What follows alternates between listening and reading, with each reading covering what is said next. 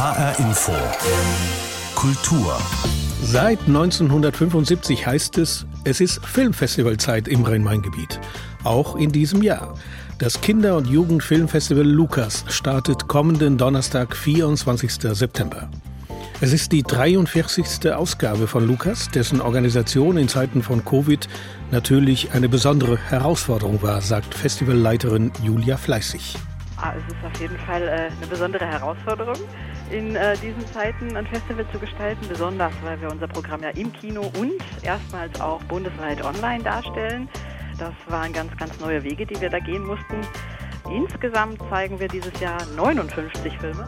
Julia Fleißig wird uns im Gespräch erzählen, wie Lukas dem Coronavirus trotzt und wie die Kinder und Jugendlichen als Juroren, als Kritiker oder auch als Moderatoren mitmachen werden bei dieser 43. Ausgabe des Lukas. Außerdem in dieser Sendung der Büchercheck. Heute der Roman Der letzte Satz. Und wir machen mit Ihnen eine postkoloniale Stadtführung in Kassel. Was die beinhaltet und wo es hingeht, erfahren Sie hier in HR Infokultur. Mein Name ist Pablo Diaz. Vom 24. September bis 1. Oktober zeigt Lukas knapp 60 aktuelle Filme aus aller Welt. Zielpublikum sind Filmfans von vier Jahren bis 16 plus. Die Filme sind zum Teil Premieren, zum Teil auch schon bekannte Filme. Spielorte sind das Kino des Deutschen Filminstituts und Filmmuseums und die Caligari Filmbühne in Wiesbaden. Etwas, was in diesem Jahr besonders ausgebaut wurde, ist das Video-on-Demand-Angebot direkt auf der Lukas-Webseite. Geblieben ist aber die Begeisterung von Kindern und Jugendlichen für den Film. Davon konnte sich HR-Inforeporterin Hanna Immich überzeugen.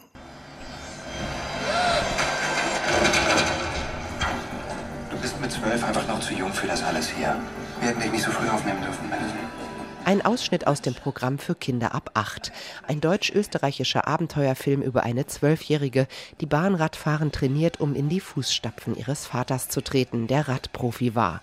Als sie aus dem Trainingscamp des Nationalkaders fliegt, entdeckt sie im Urlaub in den Bergen das Mountainbiken und den Spaß am Sport ohne Leistungsdruck. Das war der Wahnsinn. Das sind wie 500 Meter auf der Bahn in 30 Sekunden. Nur einer von zahlreichen Filmen bei Lukas. Das Besondere an Lukas, das Programm ist sehr international mit Filmen aus aller Herren Länder. Von Australien über Mexiko bis nach Frankreich. Und die jungen Zuschauer dürfen mitreden, mitmachen. Sie sitzen in den Jurys beim Wettbewerb, diskutieren über die Qualität der Filme, entscheiden, wer weiterkommt. Die 18-jährige Lena Schumacher ist Jurorin für die 16 plus Youngsters Filme. Sie freut sich darauf, neue Perspektiven kennenzulernen und sich mit den anderen Jurymitgliedern darüber auszutauschen. Ich mag Filme, gesellschaftlich relevante Filme, die einem helfen, nochmal zu reflektieren, wie man seine Umgebung wahrnimmt, wie man andere wahrnimmt und dass man möglichst viel lernt darüber, wie es ist, Mensch zu sein, jetzt in dieser Zeit zu leben oder vielleicht auch früher zu leben, in anderen Ländern zu leben. Das finde ich sehr interessant. Aber natürlich ist auch bei Lukas in diesem Jahr vieles anders. Corona lässt ein reines Festival vor Ort mit vollen Kinosälen nicht zu. Kleingruppen können in den Leinwandgesprächen zum Beispiel per Videochat mit den internationalen Filmemachern ins Gespräch kommen. Bei den Filmgesprächen werden auch Gäste wie Regisseurinnen oder Drehbuchautoren vor Ort sein, die sich den Fragen der jungen Filmfans stellen. Die zehnjährige Ann-Louise Rathmann sitzt zum ersten Mal in der Jury. In den letzten Jahren war sie schon mit ihrer Schule beim Lukas Film Festival dabei und freut sich jetzt darauf, sogar selbst mitzuentscheiden, welcher Film gewinnt. Ich hatte halt Lust, hier mitzumachen wegen ähm, den Filmen, die wir jetzt gucken und weil mir das sehr viel Spaß macht, Filme zu bewerten. Vom 24. September bis 1. Oktober heißt es also wieder für eine Woche Film ab beim Lukas Film Festival in Frankfurt, Wiesbaden und online bundesweit. Nächste Woche beginnt also die 43. Ausgabe des Kinder- und Jugendfilmfestivals Lukas. Es ist Deutschlands ältestes Filmfestival für ein junges Publikum. Leiterin des Festivals ist Julia Fleißig. Ich habe mit ihr vor der Sendung sprechen können. Frau Fleißig, es gibt 20 Langfilme und 23 Kurzfilme für die Altersgruppen zwischen 4 und 16 Jahren. Wie schwer ist es, ein solches Filmfestival in Corona-Zeiten auf die Beine zu stellen? Ah, es ist auf jeden Fall eine besondere Herausforderung, in diesen Zeiten ein Festival zu gestalten, besonders weil wir unser Programm ja im Kino und erstmals auch bundesweit online darstellen. Das waren ganz, ganz neue Wege, die wir da gehen mussten. Ich muss noch sagen, also die Zahl, die Sie jetzt genannt haben, sind die Wettbewerbsfilme. Die sind in unseren Wettbewerben 8 plus, 13 plus und 16 plus Youngsters vertreten, diese Filme. Also insgesamt 43 Wettbewerbsfilme. Insgesamt zeigen wir dieses Jahr 59 Filme. Mhm. Ganz, ganz viele weitere Programme für Minis. Das sind dann die, die Kids ab vier Jahren. Das sind immer interaktive Kurzfilmprogramme, die wir für Kinder, also Kitas, in den Morgenstunden spielen. Und wir haben ganz, ganz viele weitere Nebensektionen. Wir feiern zum Beispiel den Geburtstag des Bundesverbandes Jugend und Film oder haben einen hessischen Kurzfilm eingeladen. Fulgidusen heißt der. Da werden die Filmemacher auch einen Workshop anbieten. Blickwechsel jetzt präsentiert Crybaby. Das ist unser interkultureller Filmclub hier im DFF. Und ähm, eine das ist das, das Deutsche Filmmuseum, für diejenigen, das die das noch wissen. Genau. Deutsches Filminstitut und Filmmuseum, DFF, so werden wir jetzt genannt. Und dann gab es noch die Klassikerklasse, die sich tatsächlich auch in Persona treffen konnte, Disney-Filme geschaut hat und zwei davon jetzt dem Publikum auch präsentieren wird. Mhm. Die Nebensektionen sind alle nur im Kino ausschließlich und die Wettbewerbe sind zum größten Teil auch online verfügbar. Die Filme, die bei Lukas gezeigt werden, egal ob Lang- oder Kurzfilme, das sind ja alles Deutschlandpremieren, also zumindest die, die im Wettbewerb stehen. Gibt es Kriterien, nach denen diese Filme für ein Kinder- und Jugendfilmfestival ausgesucht werden?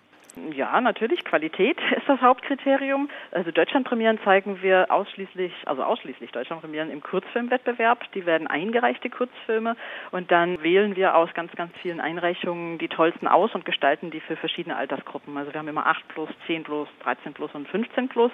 Dieses Jahr sind das 23 Deutschlandpremieren, richtig tolle Filme, eben für jede Altersstufe was dabei. Und innerhalb der Langfilmwettbewerbe muss das keine Premiere sein, aber wir haben jetzt wieder sieben im Gepäck.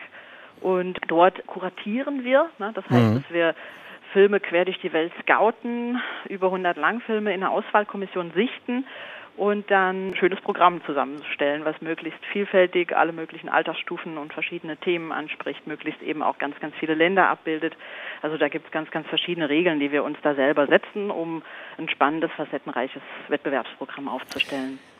Das Filmfestival Lukas ist ja deswegen auch so besonders, weil er wesentlich von der Teilnahme von Kindern und Jugendlichen lebt. Das heißt, sie suchen die Filme mit aus, sie treten auch auf bei Präsentationen dieser Filme.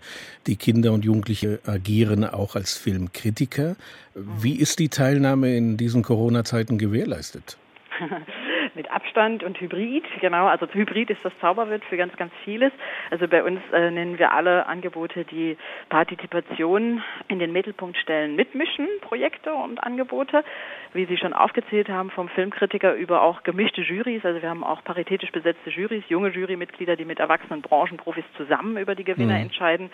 Die Filmkritiker zum Beispiel da ist es dieses Jahr so, dass wir äh, eine ganz gemischte Form haben werden. Die Kritikerinnen und Kritiker werden im Kino Filme sichten, die werden auch Online-Filme sichten, die werden sich persönlich treffen und mit einer Filmpädagogin zusammen über Theorie der Filmkritik arbeiten und dann eben auch selber Kritiken schreiben und die werden auch online arbeiten. Also da ist ein ganz neues Format entstanden, was Hybrid genannt werden kann. Und äh, so haben wir versucht, eigentlich so gut wie alle unsere partizipativen Mitmischen-Angebote in den virtuellen Raum umzuziehen oder eben auf Abstand Abstand zu gestalten. Also fast nichts davon fällt aus. Wir haben uns sehr viel Mühe gegeben, dass eben dieser, dieser Austausch und die Auseinandersetzung mit dem Mediumfilm weiterhin gewährleistet ist, weil hm. Filmkultur einfach lebendig gehalten werden muss, auch zu solchen Zeiten. Bedingt durch Corona ist ja der Kinobesuch in der diesjährigen Ausgabe von Lukas sehr eingeschränkt. Soweit ich weiß, 30 Personen maximal. Man kann sich die Filme dennoch von zu Hause aus anschauen. Was muss man machen? Also man kann von unserer Webseite aus, lukasfilmfestival.de, auf äh, ein Bild klicken und ist dann auf unserer Plattform Pantherflix und kann dort äh, sich äh, Video on Demand ähnlich einfach einen, einen, Film aussuchen und den bezahlen und dann schauen. Und das kann man die ganze Festivalwoche über machen und so hat man von überall her, also ganzes Bundesgebiet kann auf 40 Lang- und Kurzfilme zugreifen. Wir haben nicht das komplette Programm online, aber eben einen ganz, ganz großen Teil. Wir haben uns konzentriert auf den Wettbewerb, weil äh, wir jetzt auch dachten, interaktive Mini-Kurzfilmprogramme machen nicht so sehr viel Sinn online. Ne? Es ist auf jeden Fall für, für Achtjährige oder 14-Jährige gar kein Problem, in den virtuellen Raum zu gehen und dort zu schauen und dann auch äh, Q&As dort noch zu erleben. Also wir haben sehr das viele vorproduzierte, Entschuldigung, Q&As sind äh, diese Antwort- und Fragerunden, im Grunde Ah. Filmgespräche. Also wir haben äh, auch damit versuchen wir die Festivalatmosphäre weiterhin lebendig zu halten. Ein Filmfestival lebt ja von dem Austausch mit den Filmschaffenden und da haben wir uns jetzt überlegt, dass wir eben schon im Vorfeld mit unseren Lukas-Alumni, das sind Leute, die früher mal in der Jury waren oder Mitmischen-Projekte gemacht haben, äh, dass die sich mit Wettbewerbsfilmen schon vorher beschäftigen und dann in unserem Studio mit Filmschaffenden quer durch die Welt virtuell sprechen. Und das wird alles schick geschnitten und dann auf die Webseite gestellt. Und so haben wir ein ziemlich reichhaltiges Angebot an Filmgesprächen. Und äh, dann gibt es noch Filmgespräche im Kino selbst, also dann mit echten Menschen. Es kommen einige echte Gäste, aber nur aus dem deutschen Raum, weil Reiseplanungen sind ja relativ schwierig aktuell. Und wir werden aber auch online zuschalten. Also es gibt dann auch Gespräche, wo man eben vom Kinosaal mit der Leinwand und dem Regisseur darauf sprechen kann. Julia Fleißig war das Leiterin des Kinder- und Jugendfilmfestival Lukas. Das Festival beginnt am kommenden 24. September. Die Kinofilme kann man in diesem Jahr, Corona-bedingt, auch online anschauen. Anmeldungen dazu auf der Homepage vom Lukas Film Festival. Frau Fleißig, danke Ihnen für das Gespräch und viel Erfolg. Herzlichen Dank. Die Szenen, die Künstler, die Macher, die Kultur in HR Info. Auf geschichtliche Zusammenhänge hinweisen, das versuchen seit 2015 Menschen aus Kassel. Kassel Postkolonial ist ein Projekt, das sich in Stadtführungen auf die Spuren des Kolonialismus in der nordhessischen Metropole begibt. Oft sind es Orte, deren Geschichte gar nicht mehr so präsent ist in den Köpfen. Jens Wellhöhner war bei einer solchen Stadtführung dabei.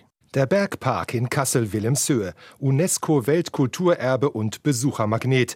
Dass der Bergpark aber auch eine dunkle Vergangenheit hat, wissen wohl die wenigsten. Um 1780 ließ Landgraf Friedrich von Hessen-Kassel das chinesische Dorf Mulang im Bergpark erbauen. Teile davon stehen heute noch, eine Station des postkolonialen Spaziergangs durch Kassel. Landgraf Friedrich hätte dort am Mulang am liebsten Chinesen angesiedelt, doch die fand er nicht auf die Schnelle, und so siedelte er dort schwarze Menschen an. Sie kamen wahrscheinlich aus Kamerun und den gerade gegründeten USA, erzählt Studentin Isabel Ehrens. Dann kamen auch die schwarzen Menschen mit dazu, die eben das beleben sollten. Letztendlich waren es vielleicht wenige Jahrzehnte, weil ähm, das ist eben, was wir in diesem Zusammenhang auch herausgefunden haben, dass ihre ähm, sterblichen Überreste auch Teil von anatomischen, rassistischen anatomischen Studien eines namhaften Mediziners geworden sind. Thomas Samuel von Sommering. Für Sommering waren die dunkelhäutigen Bewohner des Mulang keine richtigen Menschen.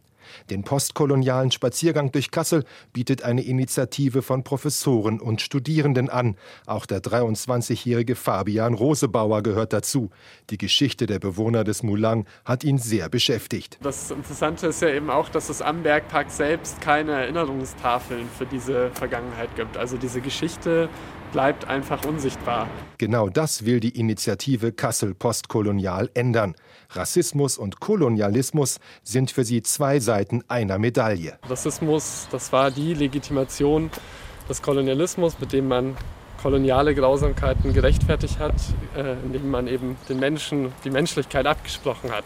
Denkmäler dieses rassistischen Denkens gibt es in Kassel einige. Vom Bergpark geht es runter in die Stadt auf den Campus der Uni. Dort steht ein Mahnmal für die Menschen, die im Zweiten Weltkrieg von den Nazis deportiert wurden. Ein alter Eisenbahnwaggon mit schemenhaften Figuren davor.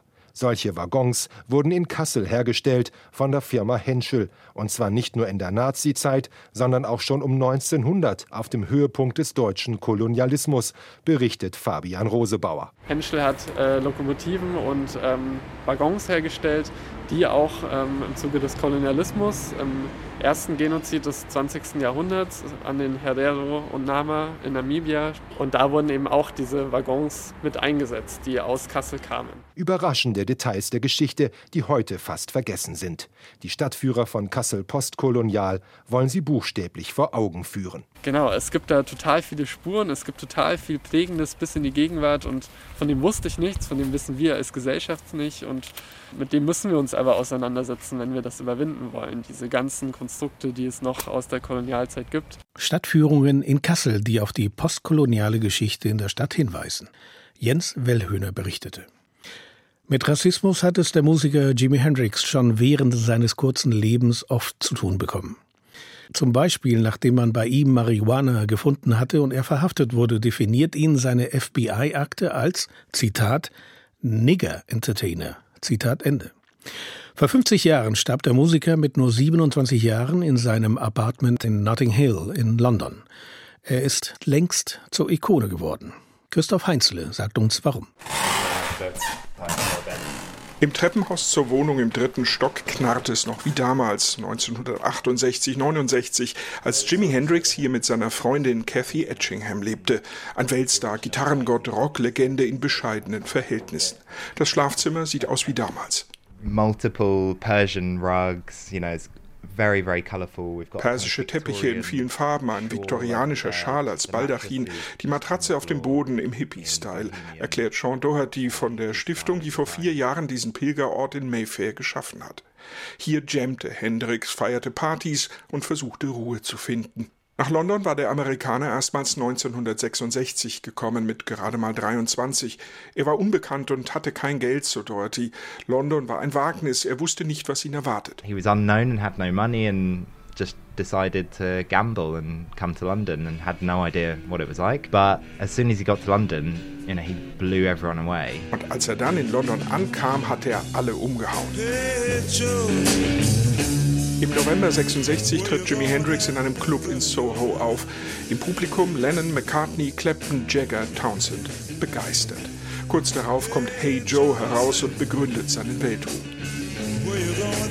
Er hat neu definiert, was man mit einer E-Gitarre, Verstärkern und Elektronik tun konnte, sagt Hendrix Biograf Harry Shapiro im ARD-Interview. He redefined what you could do with an electric guitar and the amplification and all the electronics. I mean, he, he turned the electricity into an instrument. Er hat aus Strom ein Instrument erschaffen. The man with the guitar, Jimi Hendrix. Hendrix wurde zum Headliner auf den großen Festivals der Ära: Monterey, Woodstock, Isle of Wight. Das Festival auf der englischen Insel Ende August 1970 hat Hendrix als großartig in Erinnerung. Mit einem Mix aus Menschen aus so vielen Ländern, alles im Namen von Musik, Frieden und Liebe, wie er in seinem letzten Interview eine Woche vor seinem Tod sagt.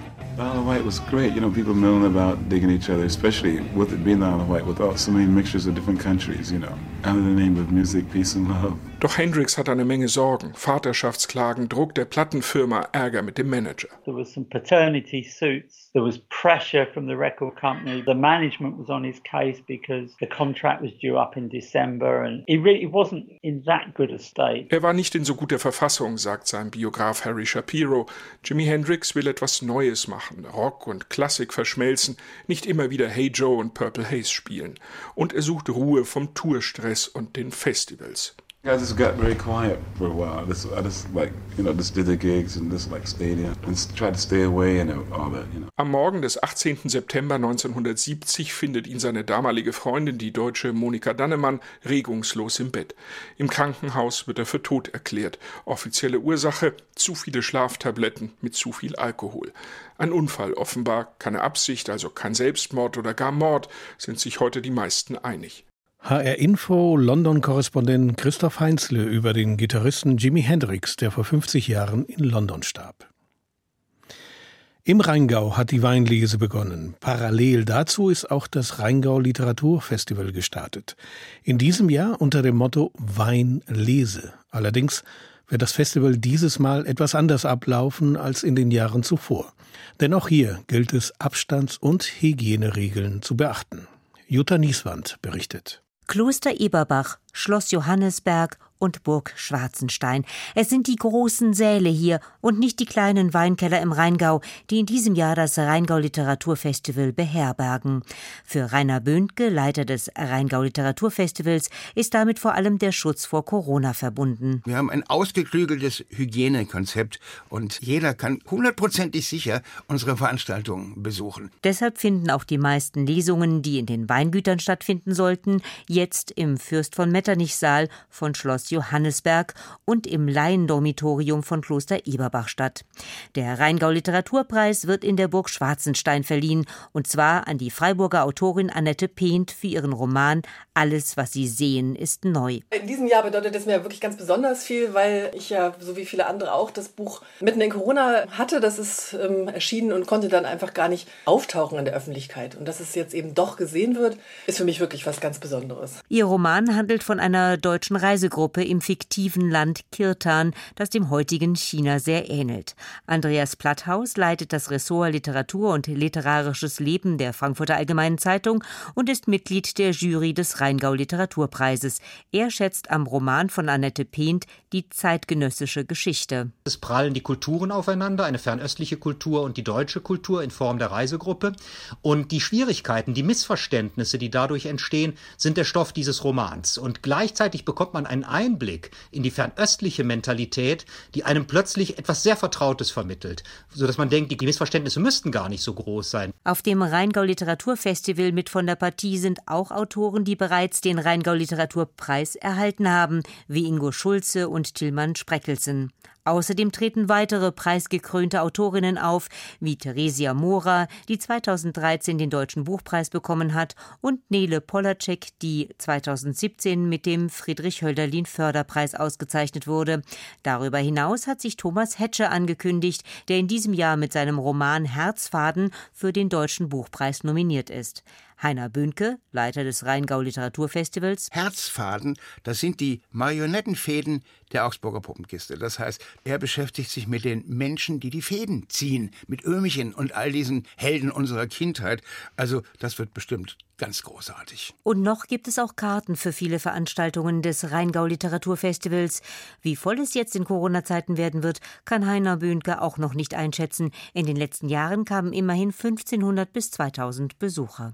Jutta Nieswand über das Rheingau Literaturfestival. Bis zum 27. September können Sie Literatur, die Präsenz von Autorinnen und Autoren und ein Glas Wein genießen. Alles gleichzeitig. Gustav Mahler war nicht nur ein bedeutender Komponist seiner Zeit, er war auch eine tragische Figur. Tragisch nicht wegen seines musikalischen Erfolges, sondern wegen seines Privatlebens. Der österreichische Schriftsteller Robert Seethaler, dessen Romane sich bisher eher nüchternen Lebensbilanzen von Menschen widmet, hat sich in seinem neuesten Werk mit dem Musiker Gustav Mahler beschäftigt. Der letzte Satz heißt dieser Roman, der den weltberühmten Musiker auf seiner letzten Reise begleitet. Frank Statzner stellt das Buch vor. HR Info. Der Büchercheck. Ein Mann sitzt 1911 auf dem Deck eines Ozeandampfers von New York nach Europa. Gustav Mahler, der große Komponist, Dirigent und Operndirektor. Er ist gerade 50, aber todkrank, physisch und psychisch. Ein Bediensteter versorgt ihn mit Tee, Decken und Fürsorge. Mahler blickt auf die Wellen und den Himmel, aber eigentlich sieht er Bilder und Stationen seines Lebens vor sich. Größte Erfolge, bittere Niederlagen, existenzielle Krisen. Worum es geht. Seethaler benutzt Mahler als Figur. Seine Musik, die Weiterentwicklung des Musiktheaters sind nur Beiklänge, biografische Details nur Stichworte. Es geht um eine Lebensbilanz, das Abwägen von künstlerischem Streben und persönlichem Glück. Klar, da sind die Erfolge in Wien und New York, aber da sind auch die Opfer, die Angriffe der Neider und Unverständigen, der Antisemitismus, die Konversion zum Katholizismus, der Raubbau am eigenen Körper. Und da sind die privaten Schicksalsschläge, der Tod der älteren Tochter, die Untreue der viel jüngeren Frau, die am Ende, so scheint es ihm, nur auf seinen Tod wartet, um dann problemlos zum bereits vorhandenen Liebhaber zu wechseln, dem Bauhauschef Gropius. Mahler spuckt Blut, friert und fiebert und fragt sich, ob er irgendwann in seinem Leben die falsche Richtung eingeschlagen hat. Es ist ein Buch der starken Gefühle über Gelingen und Scheitern. Zum Ende hin ist Vergänglichkeit und Vergeblichkeit das bittere Thema. Auf seiner Kiste auf dem Sonnendeck dachte Mahler in einem Anflug bösartiger Resignation an die Nichtigkeit des Lebens. Es war kaum mehr als ein kurzes Ausatmen, ein Hauch im Weltensturm, und doch liebte er das Leben so sehr, dass ihm die Traurigkeit über die Vergeblichkeit dieser Liebe das Herz zerreißen wollte. Wie es geschrieben ist. Seethaler erzählt in einem melancholischen Ton, den man von seinen bisherigen Romanen kennt. Während dort aber die Lebensbilanzen eher abgeklärt, wenn nicht sogar lakonisch wirkten, blitzt hier bisweilen auch Pathos auf. Der Körper Malers ist zwar schwach, aber sein Geist und seine Emotionen pulsieren weiterhin. Das wird in seinen Gedankenströmen und Selbstgesprächen deutlich, die Seethaler mit kurzen Dialogen ergänzt, die der todkranke Maler mit einem jungen Schiffsjungen führt. Wie es gefällt. Das kommt darauf an, was man erwartet. Wer ein biografisch gesättigtes, musikwissenschaftlich ausgefeiltes Porträt des großen Maler erwartet, der wird enttäuscht. Das leistet der Roman nicht. Wer aber in wenigen Stunden eine desillusionierte, existenzielle Lebensbilanz lesen möchte, der ist hier richtig. Ich finde, in einer Zeit, in der Krankwerden und vielleicht sogar der Tod in jeder Begegnung lauern kann, ist Nachdenken über Vergeblichkeit im Leben nicht das Schlechteste. HR Info, der Büchercheck. Auch als Podcast zum Nachhören auf hrinforadio.de. Der Roman Der letzte Satz von Robert Seethaler ist bei Hansa Berlin erschienen und kostet 19 Euro. Und soweit HR Infokultur. Diese Sendung finden Sie als Podcast online auf hrinforadio.de zum Herunterladen. Mein Name ist Pablo Diaz.